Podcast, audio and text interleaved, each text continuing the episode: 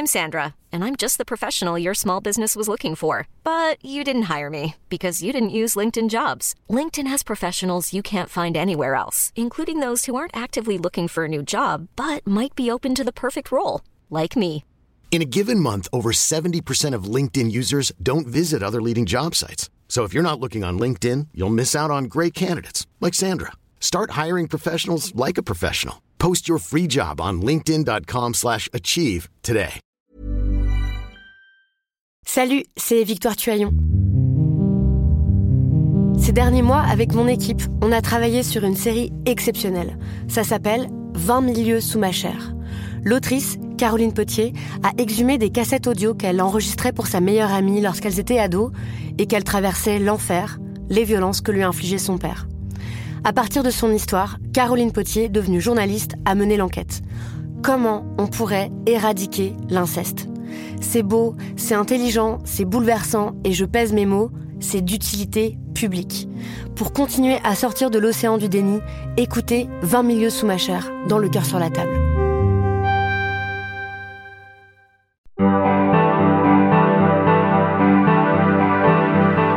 La Blancarde. Il ne faisait pas de cinéma.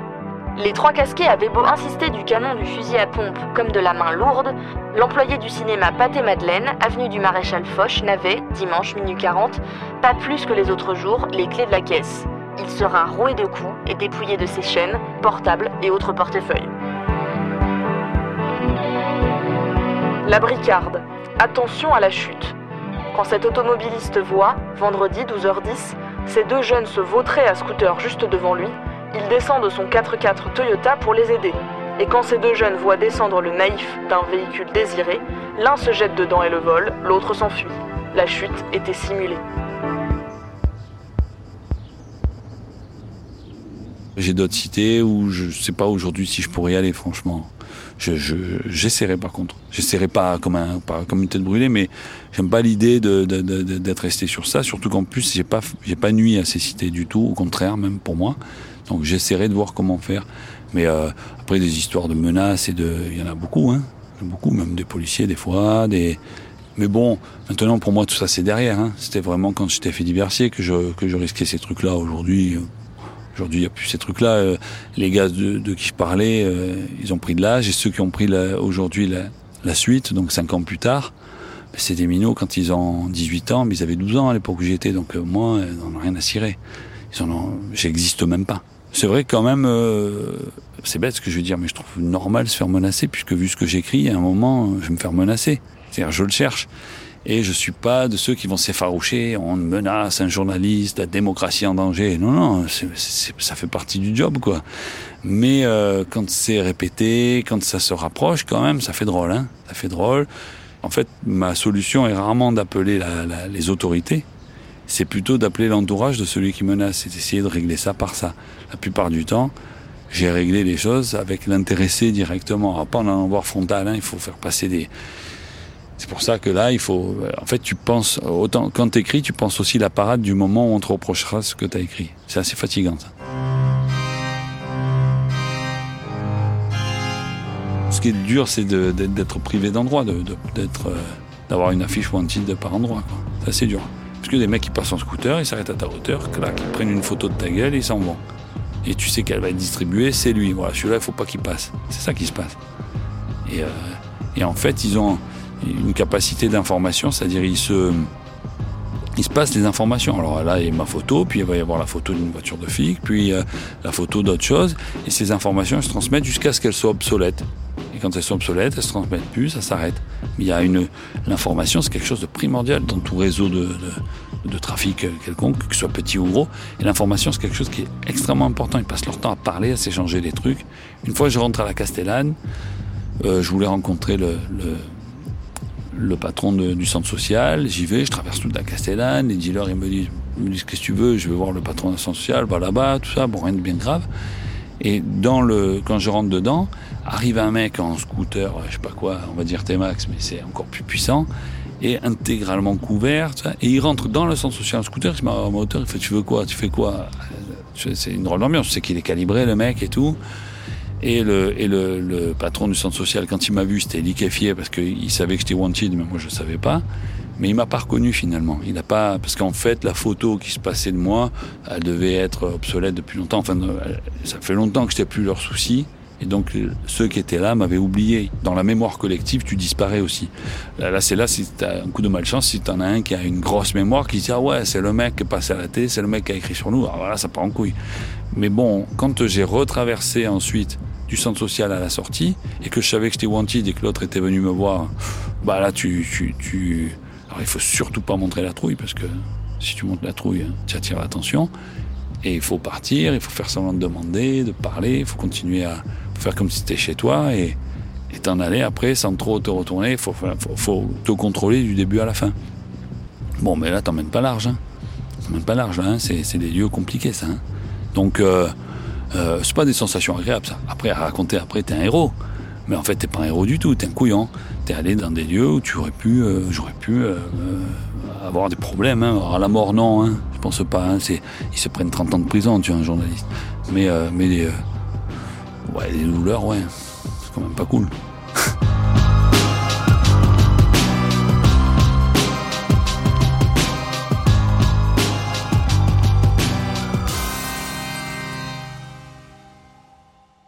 Va continuer, mais tu penses que là, déjà, ta matière à. Bah, on a pas mal de trucs. Combien de, combien de temps on a de. 2h50. On a 2h50 Ah ouais, déjà C'est pour ça que j'ai faim. Ouais, c'est pour ça, euh, il est 13h en fait.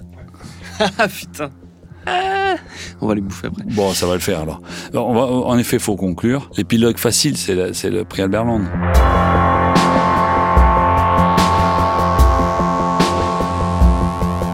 Londres. de lui qu'il parle comme il écrit, d'un trait, avec gouaille et respect. Philippe Pujol est journaliste à la Marseillaise. Il vient de décrocher la récompense la plus prestigieuse du journalisme francophone, le prix Albert Londres, pour 10 reportages sur les quartiers nord. Bonsoir Philippe Pujol. Bonsoir.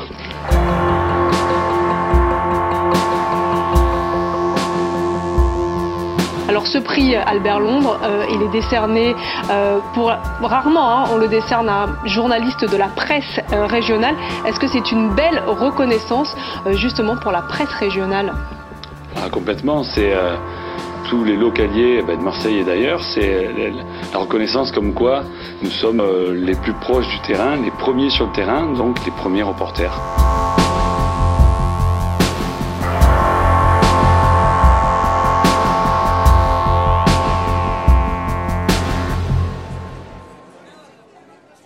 Dès 2012, je me dis que le fait divers, c'est usant, c'est fatigant. Euh, et, je me suis mis en plus sur ces séries. J'écris French Deconnection, qui est une série. En fait, je veux faire The Wire en journalisme. Donc, je fais French Deconnection. Derrière, je fais Quartier Sheet. Je sentais que j'avais plus envie de, faire du fait divers pur, euh, très répétitif, usant. J'ai des enfants, donc c'était de plus en plus dur de laisser les valises devant la porte quand même. Et puis euh, c'est tellement prenant pour pour pas grand chose, hein, parce que tu travailles beaucoup pour pas grand chose finalement. Donc je voulais sortir de ça. Et euh, la Marseillaise, ben, chacun garde ses rubriques, hein, c'est normal. Hein, et donc très dur d'aller vers une autre rubrique à ce moment-là. Et euh, ben, j'ai eu la chance d'enchaîner les prix moi à ce moment-là. J'ai eu le prix Barène, troisième prix Barène, puis après premier prix Barène, puis après j'arrive deuxième au Lagardère. À ce moment-là, je croise au Lagardère Bernard Pivot, parce qu'au Lagardère, quand tu es deuxième, moi j'avais postulé au Lagardère pour gagner les 10 000 euros. Hein. C'était mon seul but. Hein. je fais deuxième et là tu gagnes une coupe de champagne et une étape dans le dos. C'est que le premier qui gagne 10 000 euros. Et donc moi j'y vais, je prends mon champagne, il m'étape dans le dos et j'ai euh, Bernard Pivot, il vient me voir, il me fait c'est vous qui avez écrit là. Il me dit c'est très bien écrit. Et ça, Bernard Pivot, qui me faisait peur quand j'étais petit parce qu'il faisait des dictées. Et comme moi, comme je l'ai dit, je suis dyslexique. Donc la dictée pour moi, c'est quand même très problématique. Et lui qui te dit qu'il t'écrit très bien, ça te valorise autant que le prix. Bon, il n'y a pas les 10 000 euros, mais ça te valorise autant. Sauf que c'est parce qu'il me dit ça que je postule au prix Albert Land derrière. Et euh, sans y croire, je me dis après tout, ça va me coûter le tarif de l'envoi, quoi. Je me rappellerai toujours, hein, quand j'ai envoyé, je me disais, allez, Inch'Allah, hein, comme on dit, hein, euh, c'est, on verra, hein, c'est une bouteille à la mer, en fait. Hein. Parce que moi, je pensais que j'allais arrêter le journalisme, hein, que j'allais pas continuer. Euh, je pensais pas que j'allais être embauché ailleurs en sortant de la Marseillaise, en voulant rester sur Marseille. La Provence allait pas me prendre, il n'y a pas grand chose, donc bon, je pensais que ça allait s'arrêter là, que j'allais faire autre chose. J'ai envoyé ça et euh, euh, quand je vois que je suis qualifié en finale, on va dire, dans les sept derniers, je crois que c'est sept, ben, j'appelle carrément le prix Berlande pour les remercier de m'avoir truc. Bon, ben, je pourrais pas venir, mais c'est très gentil parce que je suis le seul euh, fait diversier au milieu. Hein. Il y a que des grands, des grands reporters. Moi, je suis rédacteur deuxième échelon, premier grade après le stagiaire. Hein. Donc, euh, je, suis loin du, grand reporter. Hein. Et euh, au final, ben, ben, je suis celui qui gagne.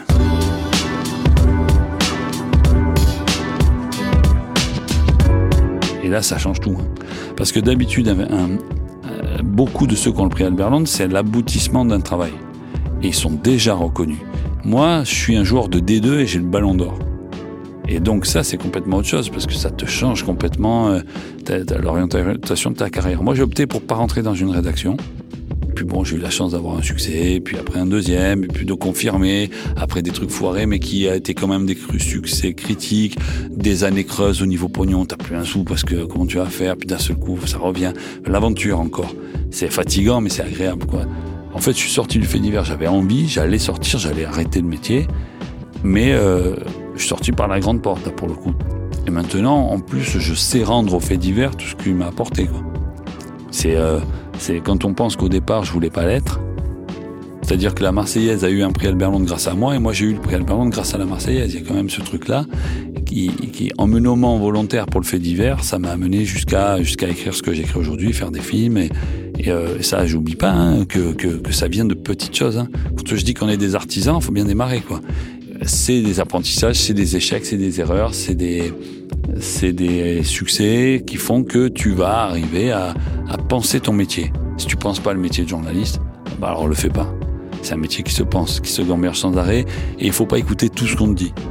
C'est-à-dire que chaque journaliste a sa vision du journalisme, et comme c'est un métier qui a beaucoup d'ego, ben, tout le monde a un avis sur ce qui est écrit, ce qui est fait. Ça aussi, si on l'accepte pas, c'est foutu, quoi. C'est-à-dire que moi, je passe mon temps à montrer que je suis légitime encore aujourd'hui. Il faut tout le temps prouver ta légitimité. Alors après, c'est plus la même légitimité. Aujourd'hui, montrer que je suis légitime pour faire du fait divers, oui. Mais est-ce que tu es légitime pour faire un film? Est-ce que tu es légitime pour faire un livre? Tu es, toujours dans un combat, quoi.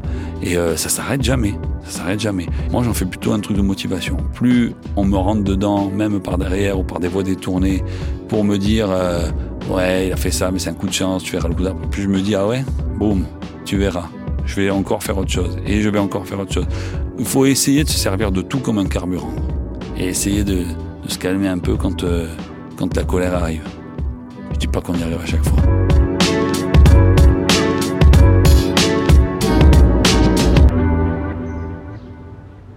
Tu te rappelles du dernier fait que tu as écrit? Le dernier dernier? Oui, un truc tout merdique d'arrachage de, de collier et euh, aucune émotion en l'écrivant, hein. c'était un de plus. Euh, c'était euh, un arrachage de collier. Par contre, ce qui est, ce qui est marrant dans la, enfin marrant, ce qui est symbolique, c'est que je l'ai écrit et c'était un arrachage de collier qui était euh, rue d'Aubagne. Et donc rue d'Aubagne, c'est là où il y a eu les immeubles qui se sont effondrés. J'y mets pas là un sens presque religieux, pas du tout. Mais ce que je veux dire, c'est qu'après, c'est devenu un lieu hautement symbolique sur Marseille et, la, gestion dégueulasse de cette ville, ben c'est là que j'ai écrit mon, mon, dernier fait divers, fait divers qui n'a pas de lien avec la rue d'Aubagne. C'est vrai que ces arrachages de colliers, pourquoi ils ont lieu là? Ils ont lieu là parce que les, les petits magasins de recel, ils sont là et qu'il faut aller très vite parce qu'il y a des vidéoprotections. Donc on arrache un collier et très vite il faut que ça aille dans le truc de recel. Et donc on arrache au plus proche du, du lieu de recel, c'est souvent très pratique. Et c'est pour ça que ça s'est fait là. Et pourquoi il y a des magasins de recel à cet endroit-là? Ben, Parce qu'il y a beaucoup de... Enfin, quand je dis magasins, c'est pas des trucs officiels. Hein. C'est parce qu'il y a beaucoup de, de, de logements insalubres, enfin de, bâtiments en péril ou en tout cas insalubres, donc plus ou moins abandonnés, donc ils sont squattés où on peut justement faire des échanges de trucs euh, de malhonnêteté, on va dire. Donc si c'est toujours pareil, c'est l'urbanisme qui crée la situation. C'est pas la situation qui tombe à un endroit et qui, qui fait qui est un fléau. Ça, c'est une vision qui, veut. C'est quand les politiques veulent se dédouaner. Mais en, réalité, c'est tu laisses un, quartier s'effondrer ben, tu vas laisser prospérer tout ce qui va dans un quartier s'effondrer, c'est-à-dire des squats, une organisation de la petite délinquance minable, mais qui est quand même violente, et, et voilà quoi. Et donc symboliquement, c'est vrai que j'écris sur ça, quoi. J'écris sur ça en dernier, je m'en rappelle parce que je savais que c'était le dernier, je savais que j'arrêtais quand je faisais ça. Pas d'émotion particulière, hein, pas de, je suis pas très euh, pour ça, je suis pas très euh, je m'attache pas à des symboles forts, tout ça.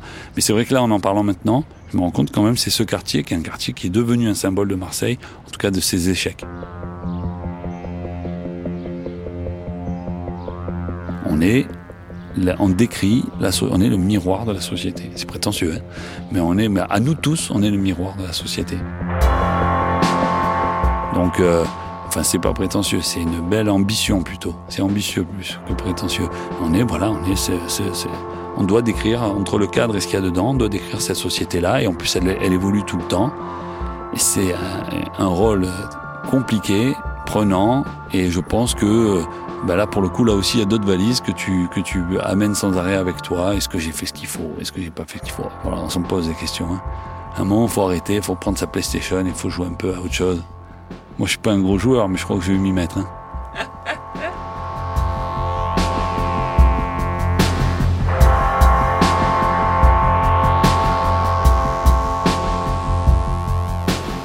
Désordre ordinaire 2 et avec Philippe Pujol, c'est une série signée Mathieu Thévenon avec l'aide de Quentin Bresson sur une idée originale d'Anne-Sophie Lebon et des musiques signées Jean-Michel Burger, le tout pour Programme B qui comme vous le savez est un podcast de Binge Audio préparé par Lauren Bess qui a par ailleurs prêté sa voix aux articles qui ouvrent chacun des épisodes de cette série, série à retrouver sur votre appli de podcast préféré. Abonnez-vous d'ailleurs pour ne manquer aucun de nos épisodes, notamment tous ceux de la saison 3 qui débutent dès le 1er septembre prochain avec tout plein de choses belles, intéressantes, énervantes parfois à Alors rendez-vous le 1er septembre pour de nouveaux épisodes.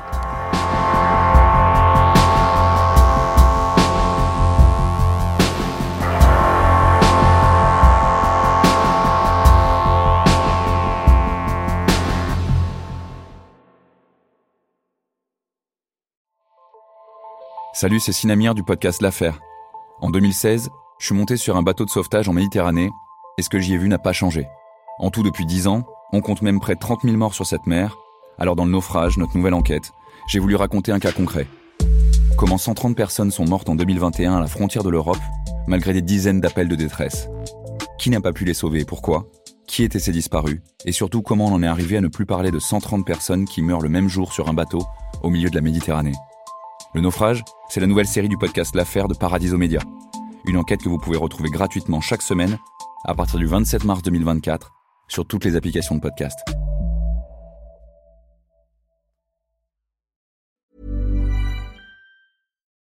This is the story of the one. As a maintenance engineer, he hears things differently. To the untrained ear, everything on his shop floor might sound fine, but he can hear gears grinding or a belt slipping. So he steps in to fix the problem at hand before it gets out of hand. And he knows Granger's got the right product he needs to get the job done which is music to his ears. Call, clickgranger.com, or just stop by. Granger, for the ones who get it done.